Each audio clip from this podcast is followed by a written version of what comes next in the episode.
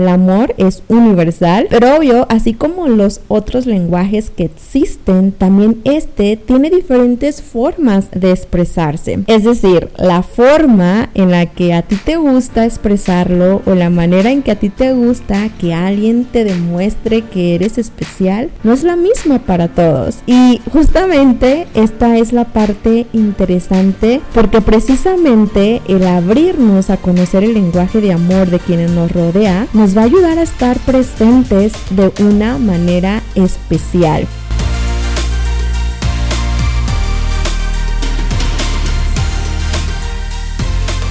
Hola, hola, buenos días, bonito inicio de semana para todos y todas. Bienvenidas y bienvenidos al episodio ya número 8, número 8 de Esto es para ti podcast. Gracias por escucharme y por regalarme parte de su tiempo para estar aquí o por regalarse tiempo a ustedes para aprender, para conectar, para echar chismecito. Eh, bueno, el día de ayer eh, que estaba eh, planeando mi semana, literal, me di cuenta, que obvio ustedes también ya se han de haber dado cuenta que ya estamos a cierre de mes y casi a cierre de año. Y no les digo esto para que se me estresen, ni para que se preocupen, ni presionarnos, para nada. Simplemente que ayer cuando me di cuenta de esto, se me vino a la mente el cómo el tiempo se nos va volando. Y es como autopreguntarte si realmente estoy haciendo buen uso de ese tiempo, si realmente estoy nutriéndome con las cosas que hago todos los días. Y esa sensación y esa realidad eh, de reafirmar, estamos haciendo lo que queremos y si estamos aprovechando nuestra existencia cada minuto que el universo nos regala para estar aquí, cuidándonos, chiqueándonos, pero también al mismo tiempo si estamos nutriendo y cuidando todo lo que nos rodea. Y precisamente este es el enfoque de este episodio. Hoy vamos a hablar de cómo nutrir, de cómo mejorar, fortalecer nuestras relaciones, ya sea de amigos, de pareja, de familia, a través de los cinco poderosísimos lenguajes del amor de Gary Chapman. No sé si alguien ha escuchado o ha leído este libro específicamente del autor. Si ya han escuchado hablar de esto, se los voy a volver a recordar. Nunca está de más volvernos a, a volver a tener y a escuchar esa información. Y si no, pues estoy segura que son una herramienta buenísima que nos va a ayudar y que les va a ayudar demasiado para aplicarla en sus relaciones. Yo recuerdo que cuando alguien me platicó sobre este libro, me dijo, ay, ¿no has leído este libro? Y yo, ah, no, lo voy a anotar en mis libros por leer. Este, porque pues en ese entonces yo no tenía novio. Bueno, todavía no tengo. este, entonces dije, no, pues para qué lo leo lo leo ya después.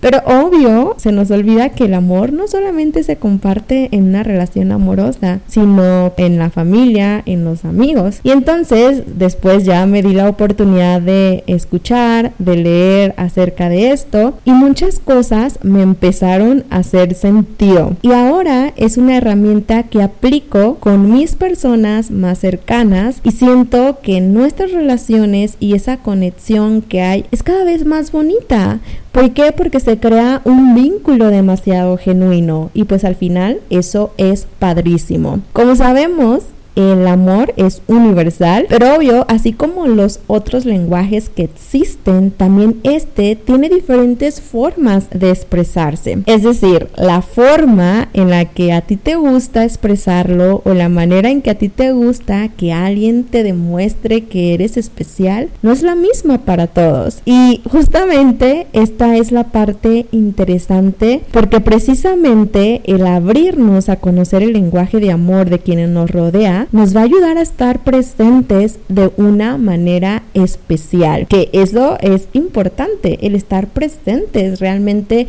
en nuestras relaciones. Y les voy a decir por qué. No sé si les ha pasado que a veces hacemos cosas por los demás y sentimos que las personas no lo valoran y obviamente nos sentimos mal. Por ejemplo, si a ti te gusta que te regalen cosas materiales, pues obviamente como para ti eso es lindísimo y tiene muchísimo peso en tus relaciones, pues también les das detalles a tu pareja, a tus amigos, pero a veces sientes que no lo reciben con la misma emoción con la que tú recibes esos detalles materiales, ¿sabes? Y dices, ah, caray, como que esta persona no está valorando lo que yo estoy haciendo por ella o por él. Y muchas veces no es así, claro que agradecen ese gesto, pero quizás para tu pareja, para tu amiga, tu hermana, el tiempo es más importante que ese detalle. Entonces, por eso es necesario conocer la manera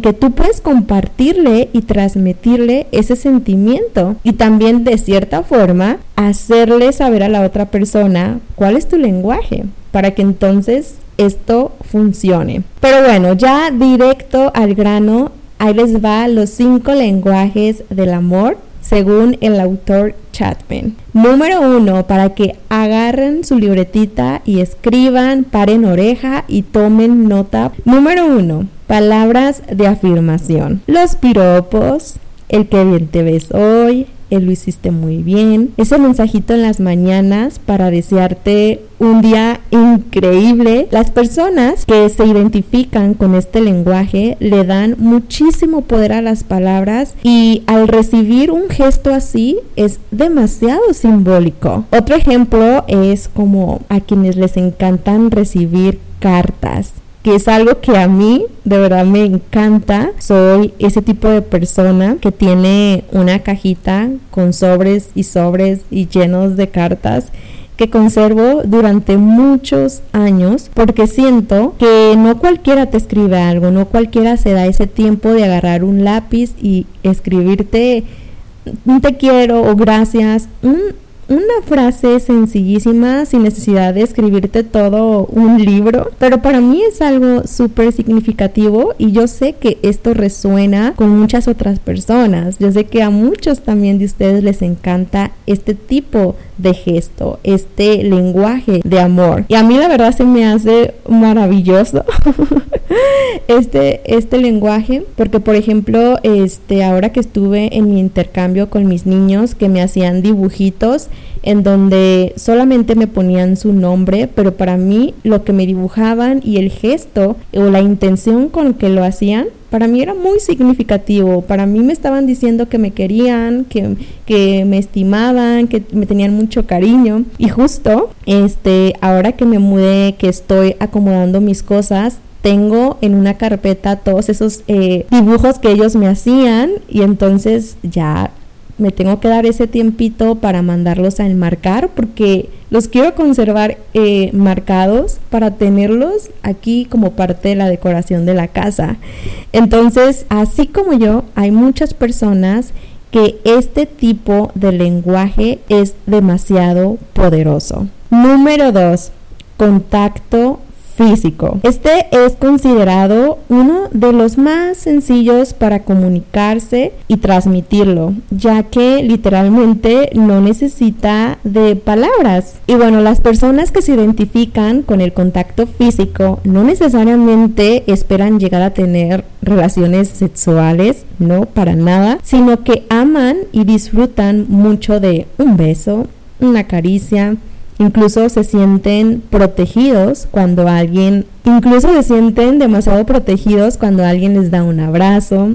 Y no sé ustedes, pero para mí los abrazos son muy significativos. Siento que son pura magia. Literal, pura magia y conexión con las personas. Porque cuando yo abrazo a un ser querido o a alguien, de verdad siento tan bonito y al mismo tiempo siento como que esa energía de honestidad, de lealtad, además siento que esa persona está ahí para mí y viceversa. No sé si se identifican, no sé si les ha pasado cuando abrazan a alguien. Entonces hay personas que dicen, a mí no me importa si se te olvida darme los buenos días, pero cuando estemos juntos quiero sentir que estás ahí a través de ese contacto físico, que me tomes de la mano, que me des un beso. No sé si alguno de ustedes ya se empezó a identificar con este lenguaje del amor. Y bueno, el número tres los regalos. Y aquí necesitamos, ahí les va, necesitamos ser súper abiertos y quitarnos los estigmas de que alguien es interesada o interesado, de que solamente están con nosotros por el dinero o que solamente buscan esto en una relación, porque no siempre es así. Acuérdense que las personas no están con nosotros con interés porque nosotros tenemos más para dar. Tú y yo tenemos mucho más para dar. Entonces, este lenguaje de amor va más allá a ese tipo de creencias. Y se los digo porque sobre todo en Latinoamérica ven malo que a alguien le gusten los regalos. Hay personas que disfrutan los obsequios, un libro, un perfume, ese bolso que, tanto querías, no sé, incluso cosas que hace alguien con sus propias manos como una manualidad, una pintura. Realmente aquí el precio no es lo relevante. Realmente lo especial viene porque esas personas les encanta o aman la idea de que alguien se tomó el tiempo para enviarle algo. Y eso claro que a todos nos gusta, o sea, que alguien a pesar de tener una agenda súper llena, a pesar de tener un montón de actividades, se tome un tiempo para ir y buscarte ese detalle que piensa que te va a gustar, esa flor favorita, ese, esa comida que te encanta, o sea, neta, vale un buen. Entonces, ese regalo para muchas personas va a ser la forma de expresar amor por el otro. Obvio, jamás va a ser con el fin de conseguir algo, sino simplemente de expresar ese sentimiento. Así que entonces, hombres, ahorita les va a empezar a hacer sentido cómo o el por qué hay muchas niñas que les encantan este tipo de detalles. Y vamos al número 4, que este es mi lenguaje de amor. Es uno de mis lenguajes de amor de verdad y es el tiempo de calidad. Este lenguaje literal no tiene precio. y siento que es uno de los más difíciles porque, obvio, no se compra. Y como dice un dicho, el tiempo vale oro. Y a mí, aunque así no me dieran ni una flor, así no me dieran nada, porque digo, bueno, al final son cosas que en algún punto yo me las puedo comprar. Para mí, el tiempo de calidad tiene un peso grandísimo en mis relaciones. Y quienes nos identificamos con este lenguaje somos personas que valoramos cada segundo compartido con nuestros seres queridos y más ahora que vivimos en un mundo tan rápido y pegado a la tecnología. Por ejemplo, a mí, este, ahora que yo estuve de intercambio, que duré dos años sin ver a mi familia, entonces ahora que estoy aquí con ellos, neta, o sea, cada que tengo oportunidad o más bien hago tiempo para verlos, de verdad que me enfoco solo en ellos porque mi intención es conectar con cada conversación, con cada actividad que hacemos. Entonces, tiempo de calidad no significa estar horas con tus seres queridos, pero sin embargo que dentro de tu agenda hagas un espacio para verlos, que si no están en tu ciudad, bueno, que dentro de tu agenda hagas un espacio para hacerle una videollamada, saben que sientas que estás ahí. Creo que el tiempo exclusivo vale demasiado porque, y digo exclusivo a que no tengamos distracciones, porque ahorita es muy fácil distraernos con el teléfono, sobre todo las redes sociales, las llamadas de trabajo. Y bueno, al final, sí dices, bueno, yo le doy tiempo a mi familia, sí, claro, pero te la pasas en tu celular, estás contestando llamadas todo el tiempo para mí eso no es tiempo de calidad, para mí es simplemente estar, porque estar presente significa otra cosa. Entonces el tiempo de calidad, así como para mí, para muchos, tiene muchísimo peso en las relaciones. Y es importante que de verdad, o sea, exista ese espacio esa privacidad, ese esa exclusividad para cada minuto que tú compartes con las personas. Y más porque siento que a veces damos por hecho que alguien está ahí y no regamos esa eh, relación, no regamos ese amor, ese cariño. Por eso es importante conocer qué es lo que le gusta al otro y genuinamente ir creando esa relación, ir construyendo eso aún más fuerte y más bonito y más sano. Yo soy una persona que siento que sí soy muy ocupada, como les digo, así como cada uno de ustedes que tiene sus actividades laborales, personales, de ocio, etcétera. Pero por ejemplo, si voy a una cita con una amiga o con alguien y esa persona saca el celular continuamente para estar contestando mensajes, a mí la verdad me, me, me, me achicopala. Porque como les digo, realmente eso es importante para mí. Sin embargo, cuando tengo la oportunidad, le comparto pues obviamente a la persona lo que significa para mí esa cita, ese espacio para pues que no se vuelva a repetir y que la comunicación y la relación no, se quebrante, al contrario, se vaya construyendo poco a poco. Y la número 5 es actos de servicio. Y aquí se aplica el dicho de una acción vale más que mil palabras. Así que quienes se identifican con este aprecian lo que su pareja, su amiga, su hermana hacen por ellas, por ellos. Te ayuda a cocinar, paso por ti a tu trabajo o como a mis colegas emprendedores que les encanta cuando sus amigos comparten ese post, ese video sobre su negocio. Porque realmente esas acciones representan amor y apoyo para muchas personas. No se requiere de dinero, simplemente de tu intención para ayudar. Entonces, vamos a hacer una recopilación. Los cinco lenguajes. Número uno, palabras de afirmación. Número dos, contacto físico. Número tres, los regalos. Número cuatro, que es mi lenguaje de amor, tiempo de calidad. Y número cinco, actos de servicio. Ahora que ya los conoces, que ya tomaste nota, te toca identificar cuál es tu lenguaje, cuál es esa parte con la que más te identificas. Yo sé que muchas personas van a decir, ay, no, es que obvio, yo quiero todo. y claro que es totalmente válido. Pero siempre hay una o dos cosas con las que, con la que más resonamos, con la que queremos que esté como que más presente en nuestras relaciones. Entonces, gracias a estos cinco lenguajes podemos conocer a quienes nos rodean y expresar de forma más clara y directa ese amor por el otro. Y algo que sí me gustaría mencionar es que es importante reconocer y respetar el lenguaje de cada persona, porque va a ser la manera en la que nos vamos a comunicar y a convivir. Entonces es bien importante reconocer lo que los otros quieren, lo, lo que les gusta a los demás. Tal vez tengan esta pregunta de cómo puedo yo conocer el lenguaje de amor de las personas que me rodean. Ahí les va. La primera es fijarnos en lo que la persona disfruta más.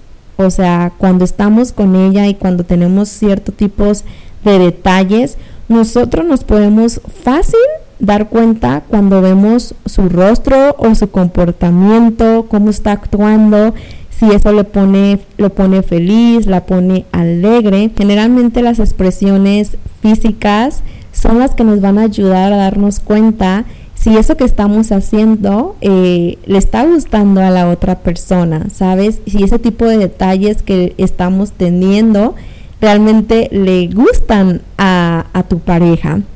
Y la otra es preguntando. Acuérdense que nadie es adivino y preguntar siempre, siempre, siempre nos va a acercar a la realidad. Es importante escuchar lo que te dice el otro y respetarlo, aunque, como les decía, aunque sea diferente a lo que a ti te guste y a lo que estás acostumbrado a hacer. Obvio, si quiero aclarar que no estás obligado a ceder ante nada que no quieras hacer, pero obviamente si estás buscando crear una mejor relación, expresar lo que sientes, obvio, debes de estar abierto, abierta desde tus posibilidades a compartir con el otro, siempre desde la libertad y no desde la exigencia.